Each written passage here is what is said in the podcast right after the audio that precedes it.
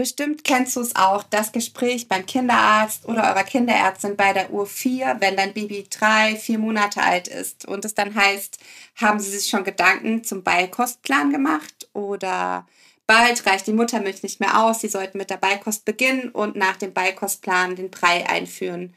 Hier haben Sie eine Broschüre, da können Sie sich einlesen. Da sehen Sie gleich unsere Empfehlung für den besten Babybrei-Hersteller.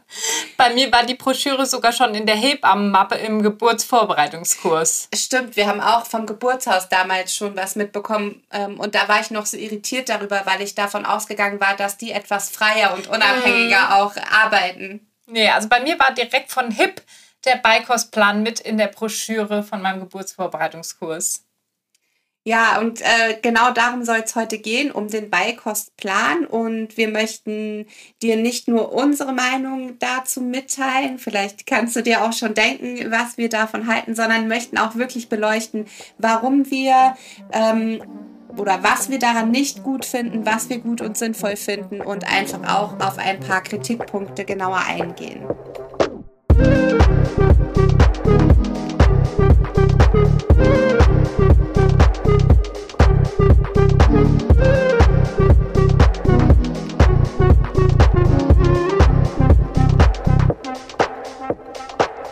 Folge könnte tatsächlich auch schon Beikostplan heißen, aber wir bleiben trotzdem mal bei Beikostplan und werden auch sage ich mal, wirklich kritisch, aber natürlich nicht nur unsere Meinung, sondern auch so, wie es tatsächlich ist, ähm, teilen.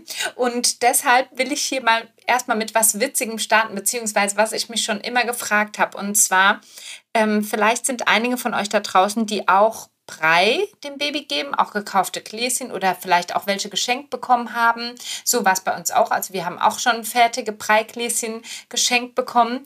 Und habt ihr selbst diesen Brei schon mal probiert? Ähm, und wirklich geschmeckt, wie lecker oder ja nicht lecker der schmeckt weil ich war mal auf einer Babyparty und da musste die werdende Mutter musste so Breie testen.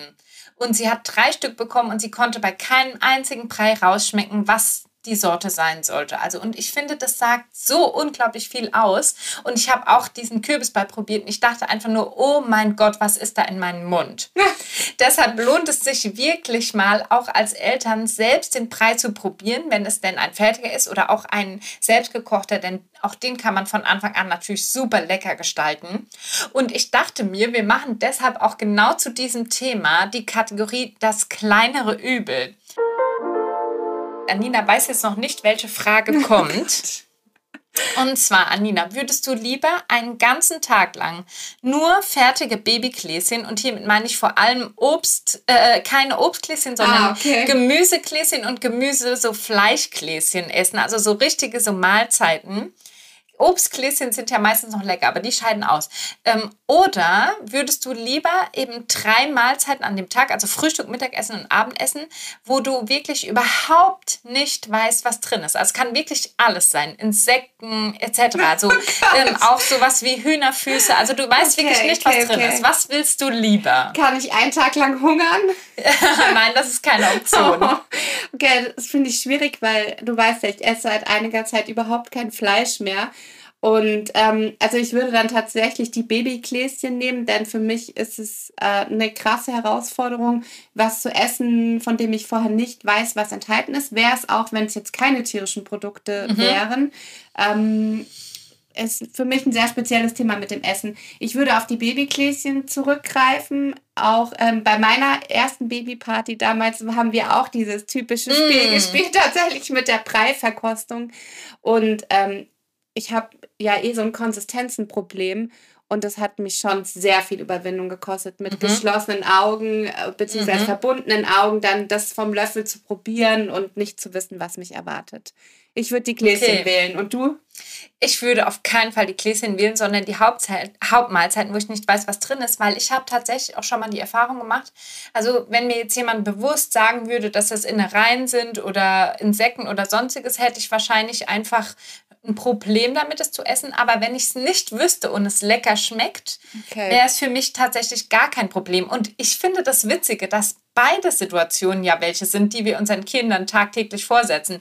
Denn die wissen ja auch fast nie, was in ihrer Mahlzeit ist, egal ob Brei oder breifrei. Also es kommt natürlich auch ganz viel auf die Kommunikation an. Und das merke ich jetzt bei meinem Sohn, der jetzt so 21 Monate alt ist, dass ich ihm manchmal auch ganz konkret sagen kann, schau mal, das ist Sahnesoße, die haben wir schon mal in dem und dem Kontext gegessen, das hat dir gut geschmeckt.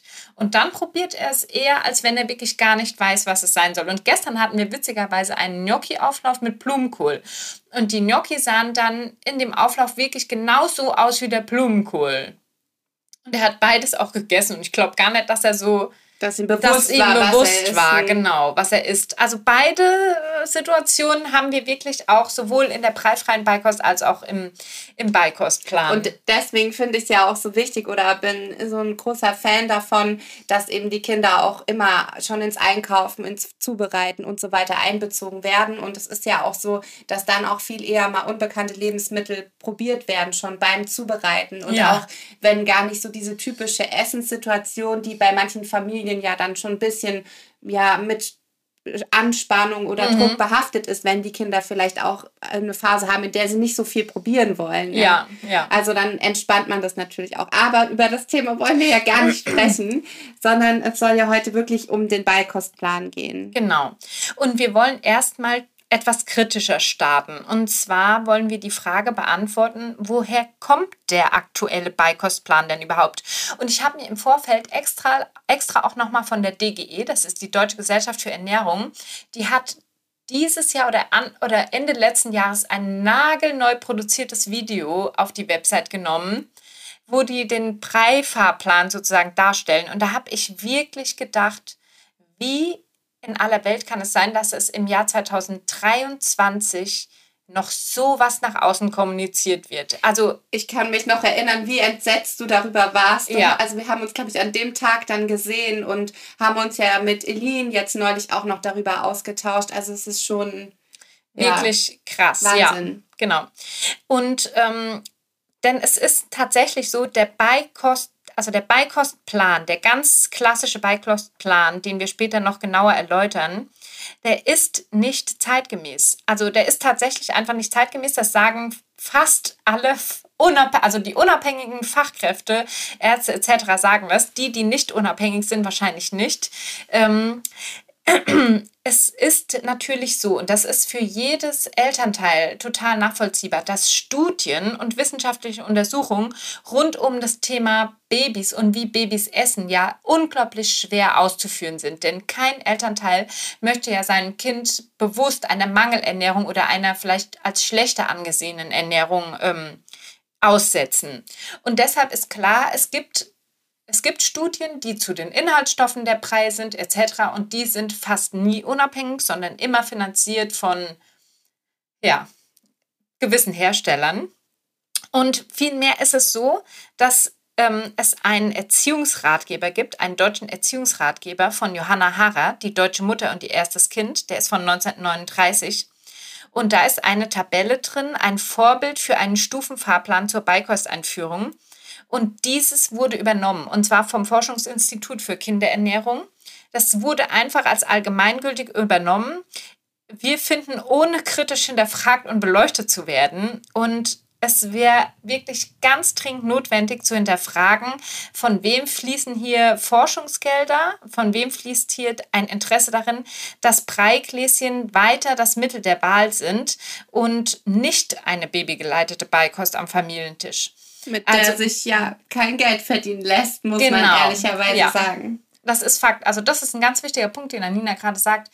Mit ähm, preifreier Beikost oder babygeleiteter Beikost lässt sich tatsächlich kaum bis gar kein Geld verdienen. Nur über Snacks oder ähnliches. Und eine moderne Empfehlung, die eben nicht 70 Jahre alt ist, sondern neue wissenschaftliche Forschung in Bezug auf Lebensmittel und die Entwicklung, vor allem die Entwicklung, die individuelle Entwicklung von Babys mit einbezieht. Ich finde, das wäre so unglaublich wünschenswert. Ja, total. Wir haben ja immer schon gesagt, wir wären sofort dabei, wenn wir da jemand unterstützen dürften. Und ich bin mir sicher, auch in der Community würden sich bestimmt Familien finden, die Lust hätten, das Thema auch genauer zu beleuchten. Aber bevor wir ähm, jetzt nochmal genauer schauen, warum oder was kritisch daran zu sehen ist an diesem Beikostfahrplan, möchte ich gern einmal den noch ein bisschen darstellen für alle, die, die vielleicht noch nicht mit der Beikost gestartet sind oder sich auch bewusst äh, gegen den Plan oder die Beikost entschieden haben. Ähm, das FKE hat eben diese vorgeschlagene Reihenfolge zur Beikost mit Brei. Und es ist so, dass eben als erstes mittags ein Gemüsebrei pur angeboten wird. Nach wenigen Tagen wird da Kartoffel und Öl ergänzt und nach etwa einer Woche dann später ähm, wird diesem Mittagsbrei Fleisch oder Fisch noch ergänzt. Und dieser erste Brei, der wird etwa vier bis sechs Wochen angeboten.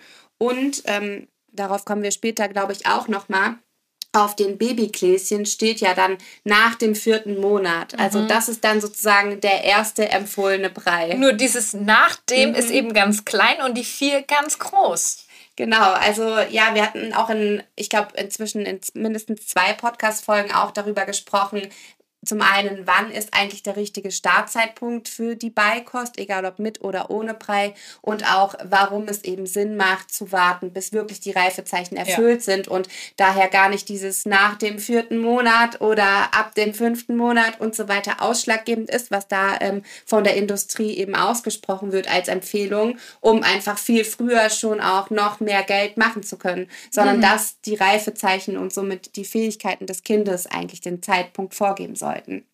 Okay, aber zurück zum Beikostplan. Also nachdem die Einführung des Mittagspreis vom Baby auch akzeptiert wurde, wäre dann der nächste Schritt abends für etwa vier Wochen einen Milchgetreidebrei anzubieten. Und dieser würde laut Plan mit ähm, Säuglingsmilch, also Pränahrung oder Vollmilch zubereitet werden. Und die Getreidekomponente dazu könnte eben sein Dinkel, Grieß, Hirse oder Flocken aus Hafer oder Reis. Und dazu würde man Obstmark anbieten. Ab dem achten Monat würde man den dritten Brei einführen. Das wäre der Nachmittagsbrei, auch aus Getreide und Obst. Und ähm, der Mittagsbrei würde jetzt stückiger angeboten werden. Im Plan findet man außerdem wenig, äh, ja, so Fingerfood-Empfehlungen, sage ich mal, die man morgens und abends als äh, Brot oder weiteres Fingerfood dann anbieten würde. Wenn das mit den drei Mahlzeiten erfolgreich klappt, dann sind wir schon ganz schnell ähm, ab dem 10. bis 12. Monat. Also ihr merkt vielleicht, dass hier wirklich innerhalb von kürzester Zeit mhm. sehr viele Mahlzeiten eingeführt werden und damit zeitgleich auch ähm, eben die Milchmahlzeiten ersetzt werden sollen. Also es geht ja wirklich um ein, aber dazu komme ich gleich nochmal, um ein schnelles Abstillen im mhm. Prinzip auch, be beziehungsweise eine schnelle Entwöhnung generell von den Milchmahlzeiten. Ja, denn die vierte Milchmahlzeit, die würde man dann ab dem 10. bis 12. 12. Monat ersetzen. Das wäre das Frühstück und mit Brot oder Müsli wird hier laut Plan vor, vorgeschlagen und insgesamt auch deutlich mehr Fingerfood dann zu den anderen Breien dazu, beziehungsweise zu den anderen Mahlzeiten angeboten. Also man kann von vier Phasen sprechen, in denen laut, laut dem, diesem Beikostplan die Beikost mit Brei eingeführt werden soll. Und begonnen wird eben mit sehr fein pürierten Breien und später dürfen die dann etwas fester und grobstückiger werden. Und angemerkt, und das ist ja auch eine Frage, die oft ja. dann wieder zu uns kommt, ist, dass ein Teelöffel Öl und bei den Fleischbreien auch 30 Milliliter Apfelsaft hinzugefügt werden sollen. So als Anmerkung, es geht eben darum, dass die Aufnahme und Verwertbarkeit von Vitaminen und auch Eisen verbessert werden soll. Und wir bekommen dann oft die Frage, und anfangs dachte ich so, hä, was soll das? Soll ich auch Apfelsaft dazugeben? Also wenn es so, wenn wir ein mhm. Rezept vorschlagen, soll ich auch Apfelsaft dazugeben? Oder wie ist es denn eigentlich mit dem Öl? Und, und wir fragen uns immer, was, ja. was soll die Frage überhaupt bedeuten? Weil ja. ja, und also ihr seht, es geht ja wirklich dann darum, dass eben Vitamine und Eisen vom Körper besser aufgenommen und äh, verwertet werden können. Und Öl integrieren wir aber in der Familienkost ja sowieso. Und beim Apfelsaft geht es vermutlich äh, hauptsächlich ums Vitamin C. Und auch das würden wir ja, äh, indem wir eben Paprika anbieten, frisches Obst, frisches Gemüse, Orangen, Äpfel, sowieso auch unserem Baby anbieten. Ja, aber laut diesem Plan sollen die Milchmahlzeiten eben nach und nach ersetzt werden und Babys mit Ende des zehnten Monats bis zu Beginn des zweiten Lebensjahres am Familientisch mitessen. Und, und, und dann fehlt ja dieses komplette Entdecken. Also weißt du, hier ab dem zehnten Monat darf man auch mal Fingerfood und Frühstück. Also erstens frage ich mich, dann soll auf einmal ein komplettes Frühstück, also wirklich eine ganze sättigende Mahlzeit ohne vorheriges Üben und Entdecken schon mit Fingerfood gefestigt werden und wo und vor allem ab dem zwölften Monat am besten abgestützt sein und alles soll gegessen werden. Aber das Kind hat noch niemals sich so richtig ausprobiert, hat ja seine Hände gefühlt noch gar nicht eingesetzt, um sich das Essen selbst zu füttern.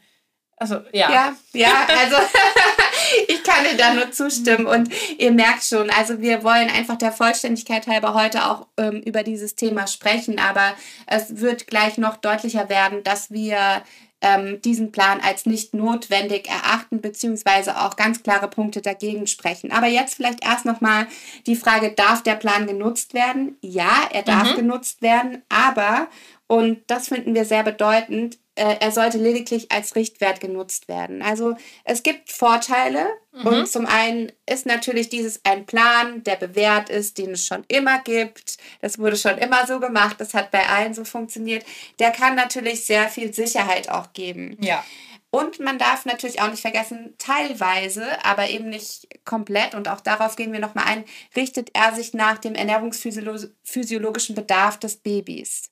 Teilweise. Mhm. Und ähm, ich finde, auch darüber haben wir schon gesprochen, wenn ein gesunder und ausgewogener, nährstoffreicher Familientisch überhaupt nicht existiert ja. bei einer Familie, dann kann natürlich es für eine sichere Versorgung des Babys sorgen, wenn Brei angeboten wird aus Gläschen und eben die Mahlzeiten dadurch ja vorgegeben und gesichert sind. Genau, sich, so sicher und satt sozusagen. Ja. Also das ist, ja, Genau. Oder auch wenn halt andere Kompetenzen, sei es jetzt zeitlich, finanziell, von den Fähigkeiten. Also es gibt ja immer Gründe, warum man sich für eine Sache entscheidet und es spricht an sich auch nichts dagegen, sich bewusst für etwas zu entscheiden. Genau, aber genau. es kann eben auch Gründe geben, ja, warum es ja. jetzt nicht unbedingt sein muss und weil ich hatte halt auch mal eine sehr interessante Fortbildung, weißt du noch, zum Thema sicher und satt ja. stillen in Krisensituationen. Und da habe ich jetzt auch gerade dran gedacht, also gerade in Krisensituationen, wenn oder auch in Ländern mit unzureichender medizinischer oder halt hygienischer Vorsorge kann ein Brei natürlich auch die bessere Wahl sein. Das hast du ja schon gesagt. Aber wir haben ein paar Punkte zusammengestellt, ähm, die, die wichtig sind. Und die kannst du wirklich beachten, auch wenn du Brei anbieten möchtest oder wenn du eine Mischung aus Brei und Fingerfood machen willst. Bitte, bitte fang mit der Beikost erst an, wenn dein Baby die drei Beikost-Reifezeichen erfüllt. Die haben wir in einer Folge ausführlich vorgeschlagen, äh, vorgestellt. ähm, es geht, geht auch immer darum, nichts zu überstürzen. Also die Signale des Babys sollten jederzeit beachtet werden. Und das kann bedeuten, dass dein Baby nur ein oder zwei Löffel Brei pro Mahlzeit isst. Es ist völlig normal. Ähm, außerdem sollte immer nach Bedarf babygeleitet und zugewandt die Breie angereicht werden. Und man sollte auf, auf die Sättigungszeichen achten. Also man sollte wirklich ähm, dem Baby, das Baby nicht nach einer Uhrzeit füttern, sondern dann, wenn es Lust hat, wenn es gut gelaunt ist, wenn es nicht zu hungrig ist. Also wenn es vorher schon eine Stillmahlzeit oder eine Flaschenmahlzeit genossen hat man kann das Baby wirklich auch auf dem Schoß oder ganz liebevoll eben im Hochstuhl füttern, ähm, indem man mit ihm kommuniziert. Und damit meine ich nicht noch ein Löffelchen für Oma oder sonstiges. Also bitte niemals überreden, noch einen weiteren Löffel zu essen. Wenn Schluss ist, ist Schluss. Und man sollte bitte auch immer zuverlässige Quellen nutzen, wie zum Beispiel die Website Gesund ins Leben. Dort gibt es auch einen, Beif, äh, also einen Breifahrplan, den man ähm, runterladen kann. Der ist möglichst herstellerunabhängig und bietet eben einen guten Überblick. Ja, dann ähm, würde ich sagen, gehen wir direkt schon zu den Kritikpunkten über. Und da haben wir ähm, uns auch schon vorher einmal ausgetauscht drüber und ich erinnere mich auch, dass wir irgendwann schon mal ähm, bei einer Veranstaltung sprechen durften und da ging es auch darum, ähm, ja. ja. warum es vielleicht auch kritisch zu sehen ist oder warum wir vor allem der Meinung sind, dass es diesen Beikostplan überhaupt nicht braucht. Also dass es weder für die preifreie Kost einen Plan braucht, was sich ja viele wünschen, also mhm. ja noch, mhm. noch für die ähm, Beikost mit Brei, sondern dass es wirklich sehr individuell sein darf. Also, was ich kritisch zu sehen finde, ist eben der Startzeitpunkt, äh, fünfter bis sechster Monat. Und da haben wir jetzt wirklich oft drüber gesprochen, dass eben die Reifezeichen ausschlaggebend sind und auch begründet, warum. Denn eine zu frühe Einführung von Babybrei oder fester Kost, das bedeutet ja zeitgleich, dass eine sehr gut verwehrt und verdaubare Nahrung, nämlich die Muttermilch oder Pränahrung, die das Baby stattdessen weiterbekommen würde, nun durch Nahrung ersetzt wird, die einfach schlechter verdaulich und weniger nährstoffreich ist. Und wenn es dann parallel noch so ist, dass die Darmreife noch nicht gegeben ist und somit der Körper des Babys die angebotene Nahrung noch nicht gut verstoffwechseln kann, dann ja ist es ja völlig doppelt, doppelt ja. blöd. Ja? ja? Also dann, dann schade ich oder machst der Verdauung schwer, mein Baby bekommt vielleicht Verstopfung und ist zeitgleich nicht perfekt versorgt. Und hat auch viel weniger Kalorien als mit ja, der Richtig, ja. Und da nochmal die Anmerkung, dass die Weltgesundheitsorganisation, also die WHO, empfiehlt, sechs Monate voll zu stillen. Beziehungsweise und, Flasche zu geben. Genau, ähm, und eben darüber hinaus. Aber diese sechs Monate voll. Und dass ähm, auch eine zu frühe Beikosteinführung zu Übergewicht führen kann und auch einen Abfall der Eisenwerte bedingen kann. Und noch ein weiterer mhm. Kritikpunkt mhm. ähm, in Bezug auf diesen zu frühen Start. Wird die Beikost zu früh eingeführt, als bevor das Baby vier Monate alt ist, ähm, dann würde auch das Risiko für Allergien wieder ansteigen. Ja, und auf den Gläschen steht ab dem fünften Monat. Ja, ja, ja, oder nach dem vierten. Ja. ja. Ähm, was wir auch kritisieren, ist, dass es, also nicht nur wir natürlich, sondern auch führende Fachpersonen, es geht um ein schnelles Ersetzen von Milchmahlzeiten. Und wie Anina eben schon gesagt hat, ähm, die WHO empfiehlt sechs Monate voll und darüber hinaus bis zum zweiten Geburtstag zu stillen. Und da ist auch die Empfehlung, dass Muttermilch bis zum ersten Geburtstag die Hauptnahrung des Babys bleiben sollte und zusätzlich geeignete Nahrung als Beikost angeboten wird. Und das ist eben beim Preifahrplan so, dass Monat für Monat eine Stillmahlzeit ersetzt wird. Und im Alter von sieben bis neun Monaten würde dann der Bedarf an Muttermilch ja nur noch 20 Prozent der täglichen Energiezufuhr bedeuten und bis zum Ende des ersten Lebensjahres abgestillt werden. Und jetzt wirklich davon ausgehend, dass man individuelle Wünsche haben kann, nicht mehr zu stillen, die wir beide zu 100 Prozent akzeptieren und verstehen können, ähm, dann kann man immer noch auf Pränahrung umsteigen. Also dann gibt es immer noch andere Optionen, als so schnell wie möglich Nahrung ins Kind, der vielleicht gar nicht so nahrhaft ist, zu bekommen. Ja, und als nächsten Punkt, ähm, und das finde ich super interessant, weil sich da generell ja viel verändert hat in den letzten fünf, vor allem drei Jahren, was so die Ernährungsformen angeht. Die vegetarische und auch vegane Ernährung haben in dem Plan ja überhaupt gar keinen Platz. Also ja ich war, also das finde ich auch total interessant, auch unglaublich schade, dass da die Fachgesellschaften sich kaum zu äußern. Aber ich weiß noch, wir wurden vor ähm, ein oder zwei Jahren auch mal angeschrieben von der Firma HIP, ob wir uns an so einem Diskussionspanel ja, oder ich weiß gar nicht mehr was zur äh, veganen Babyernährung äh, beteiligen wollen. Also ich glaube, die Gläschenhersteller sind da krass schon hinten dran, weil sie merken, dass das ein Trend ist. Ähm, aber auch die haben es natürlich schwer, wenn also wenn ja, die Empfehlung. Naja, genau, aber Sie beides, ja, ja genau. Beides können Sie ja selber beeinflussen, wie die Empfehlungen sind, wollte ich wollte jetzt gerade sagen. Genau, weil beides wird sich gegenseitig bedingen. Ja, ja. Was wir als einen der größten Kritikpunkte ansehen und das zeigt eben, dass die, wie wenig durchdacht dieser Preifahrplan ist, der Möhrenbrei ist die erste Empfehlung und der Möhrenbrei hat im Vergleich zur Muttermilch oder auch zu einem anderen ausgewogenen Brei, wie zum Beispiel in den Niederlanden, der erste Brei ist mit weißen Bohnen, mit Rindfleisch und Kartoffeln, hat der Möhrenbrei viel weniger Nährstoffe und viel weniger Kalorien. Er hat also nicht das, was das Baby benötigt. Denn ein beikostreifes Baby benötigt vor allem vier Nährstoffe. Das ist Eisen, das ist Zink, das ist Protein und das sind Kalorien. Und der klassische Möhrenbrei enthält nichts davon. Es wäre also viel, viel sinnvoller, einen Brei zu empfehlen als ersten Brei, der reich ist an diesen vier Nährstoffen, von denen wissenschaftlich bewiesen ist, dass Babys sie direkt als erstes brauchen. Ja, einfach weil, weil da ja auch der Bedarf, äh, der Speicher auch leerer wird. Ja, Und ich finde, ja das ist ja auch das, wenn äh, es gibt ja auch Frauen, die sehr lange zum Beispiel stillen wollen, mhm. aber die dann sagen, sie stillen ausschließlich, weil Muttermilch ist das Beste fürs Baby. Und da denke ich auch, okay, Moment, ja, mhm. stillen ist in Anführungszeichen das Beste und auch das Natürlichste. Ähm, und wir versorgen unsere Kinder damit gut, aber eben nur bis zu diesem Punkt. Und wenn sie beikostreif sind, dann müssen wir auch Beikost anbieten, ja. weil eben die Muttermilch nicht mehr diese Kalorien decken darf und Zink, Eisen und so weiter, was du gerade gesagt hattest. Also ja, ich finde, es ist auch manchmal so ein bisschen mit Vorsicht zu genießen. Ja, ja. Was ich unheimlich schade finde, wenn ich mir diesen Beikostplan anschaue, ist, dass wir damit den Babys die Kompetenzen absprechen.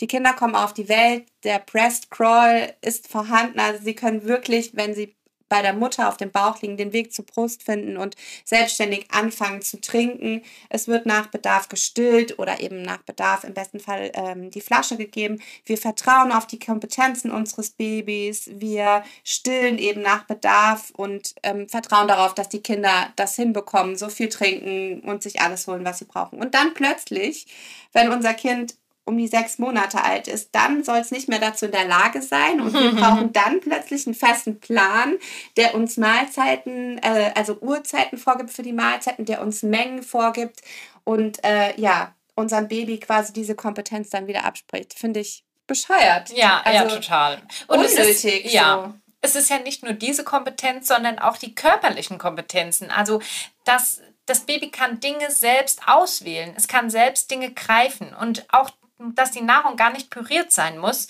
denn auch ohne Zähne können schon weiche Lebensmittel gegessen werden. Also auch das sprechen wir unserem Baby ja damit ab, indem wir es mit einem weichen Brei füttern. Und wir alle wissen ja eben auch, dass wer zu lange nur weiches isst, also den Mundraum gar nicht trainiert, später dadurch natürlich auch benachteiligt sein kann. Ja, und also gut, man könnte ja jetzt ja, auch die Vorteile ja, vom ja. Freifrei hier sozusagen aufzählen, aber wir wollen es ja heute einmal andersrum machen. Ähm, ich finde, es ist auch so ein bisschen so ein Vorenthalten oder der mhm. Verlust von wie genussvoll äh, Essen auch sein kann. Denn Konsistenzen, Geschmäcker und Lebensmittel in ihrer ursprünglichen Form kennenzulernen, das wird ja den Babys in dem Moment auch erstmal vorenthalten. Also sie nehmen ja nicht mit Genuss am Familientisch teil ja. und können direkt auswählen und verschiedenes riechen, schmecken, fühlen, sondern es ist ja wirklich dann dieses, ja, was oft keine schöne Farbe hat. Und mhm. wer schon mal püriertes Fleisch gegessen hat, also ich erinnere mich immer, wenn wir darüber sprechen, an meine Ausbildung zurück ähm, und äh, hatte dort einen Einsatz mit äh, in einer Wohneinrichtung mit Menschen mit Behinderung und habe dort teilweise auch das Essen püriert, was geliefert wurde und habe dann halt auch probiert und dieses dieses Fleisch, was püriert ist und diesen Eisengeschmack dann hat, also das fand ich furchtbar. Das, also, und mhm. ich bin, ich liebe es einfach zu essen und diesen Genuss zu haben bei Essen. Und ja, also für mich eine ganz gruselige Vorstellung. Ja, also, aber mich, lieber ja. noch will ich Brei essen aus dem Glas, als nicht zu wissen, was ich esse. Ah, also wir glauben auch, also das ist auch ein Kritikpunkt, dass eben Druck und Zwang durch die Vorgabe entsteht und auch, dass das Gefühl, dass das Baby eine gewisse Menge essen muss, weil wenn das, wenn der Gläschenhersteller oder der Plan uns eben vorgibt, es soll jetzt 200 Milliliter Milch mit Getreide angerührt werden, dann ist auch die Vorstellung, dass das gegessen wird. Und es kann sein, dass ein Baby ähm, nur zwei Löffel davon isst, aber es kann auch zum Beispiel nach ein, zwei Monaten sein, dass das Baby gerne noch mehr essen würde. Und beides ist okay, denn Babys haben ein unglaublich gutes Gefühl für Hunger und Sättigung. Und darauf dürfen wir immer, immer vertrauen, denn das kennen wir ja auch schon vom Stillen. Das Baby hört auf, wenn es nicht mehr möchte. Und du musst niemals, also es, geht nie darum, Mengen abzuwiegen oder auch zu, dafür zu sorgen, dass das Gläschen leer gegessen wird. Auch nicht, wenn nur noch ein Löffel drin ist. Weil das ist wirklich das, was wir Erwachsene machen. Wenn wir einen Auflauf machen und es sind nur noch drei Tortellini in der Auflaufform, wir essen sie, obwohl wir keinen Hunger mehr haben. Das ist nichts, was man einem Kind beibringen sollte. Und deshalb sind die in den Beikostplänen angegebenen Mengen, das sind Vorschläge. Also bitte immer als Vorschläge oder auch was es eben ist, ermittelte Durchschnittswerte muss man das betrachten und nicht als den individuellen Bedarf deines Babys eben genau in diesem Monat. Und da finde ich, können wir auch schon nochmal was persönlich sagen, weil zum Beispiel mein Sohn, das weiß ich noch ganz genau, der war ziemlich genau mit sechs Monaten bei Kostreif, ein kleines bisschen später. Und der hat wirklich, in, also sozusagen vom sechsten bis zum siebten Monat und vom siebten bis zum achten hat er nahezu gar nichts gegessen. Er hat immer nur probiert und gewürgt. Und im neunten Monat hat er wenig gegessen und dann hat er so richtig reingehauen. Und seitdem isst er Mengen wie eine erwachsene Person. Hm. Das wäre mit dem Farb, also Plan ja überhaupt nicht abgebildet gewesen. Ja, und ich finde, der Plan bildet ja nicht nur diese individuellen Essmengen und auch zum Beispiel, dass jeder Tag mal anders ist als der andere, auch in Bezug aufs Essen. Nicht nur das wird nicht abgebildet, sondern auch eben dieser individuelle Abstillprozess, der ja von so vielen Faktoren mehr als von den mhm. gegessenen Mengen des Kindes abhängt. Ja, ja also ja. Ich finde, das ist, ist ja zum einen die Entscheidung von Mutter und Kind, aber auch die ist ja so multifaktoriell und ja, also von daher, dieser, also generell Pläne und Vorgaben lassen ja oft sehr wenig Spielraum für ja. Individualität. Ja. Und, und ich finde halt, das ganze Beikostplan zu nennen, irgendwie fast ein bisschen albern, weil bei Beikost geht es ja wirklich darum, wie du auch gesagt hast, kleine Mengen als Beigabe zu Muttermilch oder zu Prä und nicht darum, anstatt Kost und schnell Hauptversorgung durch Lebensmittel, durch Ernährung zu schaffen, sondern eben das weiter auch durch die Muttermilch oder ähm, die Formularnahrung zu gewährleisten. Ja, ja. Und eben, was wir schon angesprochen haben, und das, das ist halt dieser Forscherdrang des Kindes, der unterdrückt wird. Und ja, da, da haben wir schon vorher gesprochen, dass gerade solche Punkte sich eben auch in die Vorteile der preifreien Beikost umkehren lassen würden. Ja, und da wir dazu schon eine Folge haben, möchte ich die euch einfach nochmal ans Herz legen. Und ähm, ja, vielleicht habt ihr Lust, da reinzuhören. Und wenn ihr jetzt den Eindruck bekommen habt in dieser Podcast-Folge, ich hoffe, dass wir ähm, das nicht vermittelt haben, wir sind nicht per se gegen Brei. Also wir verstehen, akzeptieren und es geht uns im Prinzip ja auch gar nichts an, welche Familie was für sich entscheidet. Es geht uns nicht darum, Preis schlecht zu machen oder zu sagen, dass äh, der preifreie Beikostweg der einzig richtige ist. Wir finden es einfach nur wichtig, auch aufzuzeigen, dass es andere Möglichkeiten gibt und auch wenn wir eben diese Gelder nicht haben, wie gewisse Babykläschenhersteller und Unternehmen, möchten wir doch mit unserer Arbeit dazu beitragen, euch einen anderen Weg zu zeigen, euch äh, zu stärken und eben ja, zu ermutigen, darauf zu vertrauen, auch den Weg ohne Plan zu gehen. Denn ihr könnt das als Eltern, ihr könnt euer Kind gut begleiten. Ihr findet nicht nur bei uns, sondern auch generell im Internet sehr zuverlässige Quellen, die euch zeigen, wie preifrei funktionieren kann ohne Plan. Und wenn ihr euch entscheidet, Brei zu geben, dann habt einfach nur im Kopf, dass eben dieser Beikostplan eine Hilfestellung sein kann, aber ihr euch keinesfalls daran halten und eurem Baby nach Woche X das anbieten und nach Woche Y gewisse Mengen eben gegessen werden müssen. Ja, und ich will noch mal ganz kurz was dazu sagen, weil ich glaube, dass das total wichtig ist. Wir haben ja in den ersten Folgen von dem Podcast schon gezeigt, wie kann konkret eine breifreie Beikosteinführung aussehen. Und wenn es wirklich so ist, dass du Brei anbieten möchtest, du kannst ganz viele deiner Familiengerichte ja auch als stückigen Brei anbieten. Also entweder du pürierst sie komplett oder du bietest, also gestern, wie ich schon gesagt habe, gab es bei uns einen Gnocchi-Auflauf mit Blumenkohl. Dieses kann einfach komplett zerdrückt werden, wenn man das möchte. Wenn man dem Baby das nicht als ganzes Essen anbieten will, dann biete doch dein Familienessen dem Baby als Brei an. Also und eben nur so viel, wie es davon möchte und zu der Uhrzeit, wo ihr alle esst. Also so leicht kann es ja auch sein, Brei zu geben. Und da darf ich schon mal eine kleine Ankündigung machen, weil wir werden nächstes Jahr dazu mit einer, mit, also mit der besten Ärztin, Kinderärztin und Vorsorgeärztin, dazu ein Buch rausbringen, wie die Babyernährung eigentlich jetzt aussehen darf. Und da werden wir genau sowas auch aufzeigen für die Leute, die Brei füttern möchten. Wie kann man ein mega tolles Familiengericht sowohl preifrei als auch als Brei-Version anbieten? Du hast dir den Namen gar nicht verraten. Ah ja, mit Elin Rau natürlich.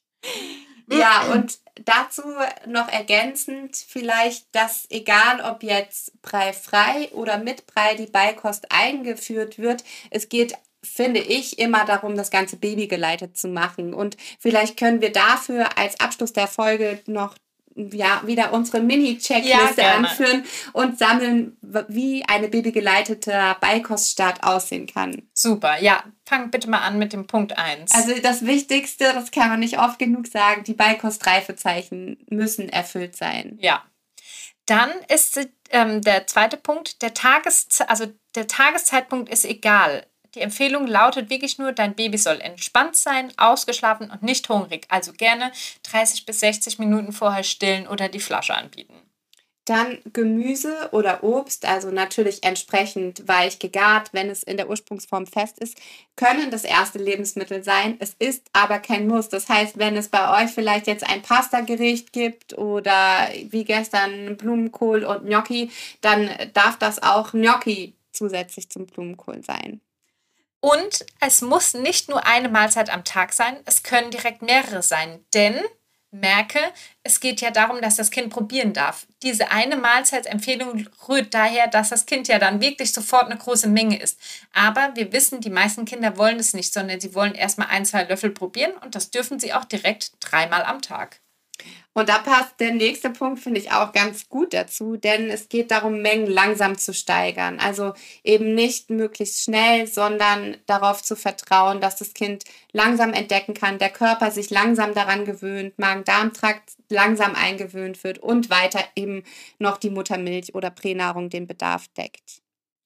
Und es ist auch nicht wichtig, in welcher Reihenfolge die Mahlzeiten eingeführt werden. Also ob du zuerst den Abendbrei, den Mittagsbrei oder das Frühstück einführst, weil, kleines Beispiel, die Kinder von Anina sind die krassesten Eulen. Die stehen sehr spät auf und gehen sehr spät ins Bett. Und mein Sohn ist die krasseste Lerche.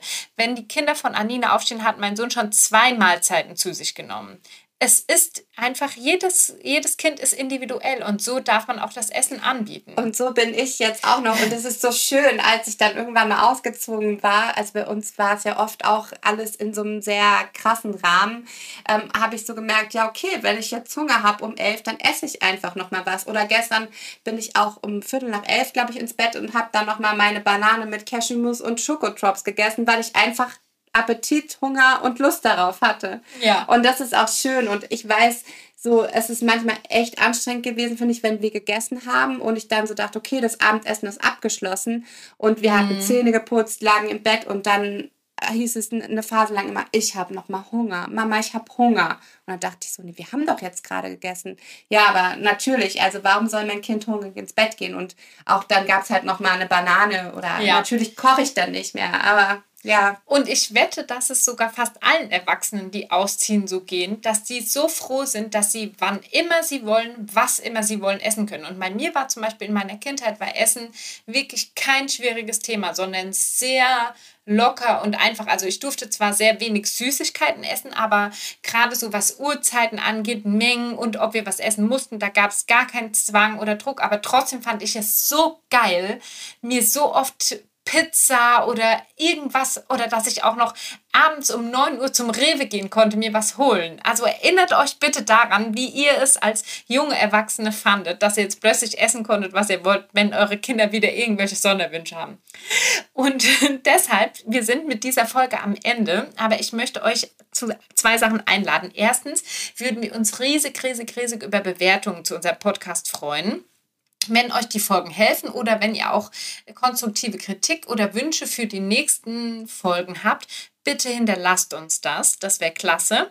Und es geht nämlich in der nächsten Folge auch wieder um ein super spannendes Thema und zwar Beikostmythen. Das, was man immer so hört oder ja, was auch vielleicht Ängste macht oder mit Sorgen behaftet ist. Und wir gehen den zehn wichtigsten Beikostmythen mal so richtig auf den auf den Leib heißt es, glaube ich. Dann laden wir euch schon herzlich wieder ein dazu und deshalb bis zum nächsten Mal. Tschüss.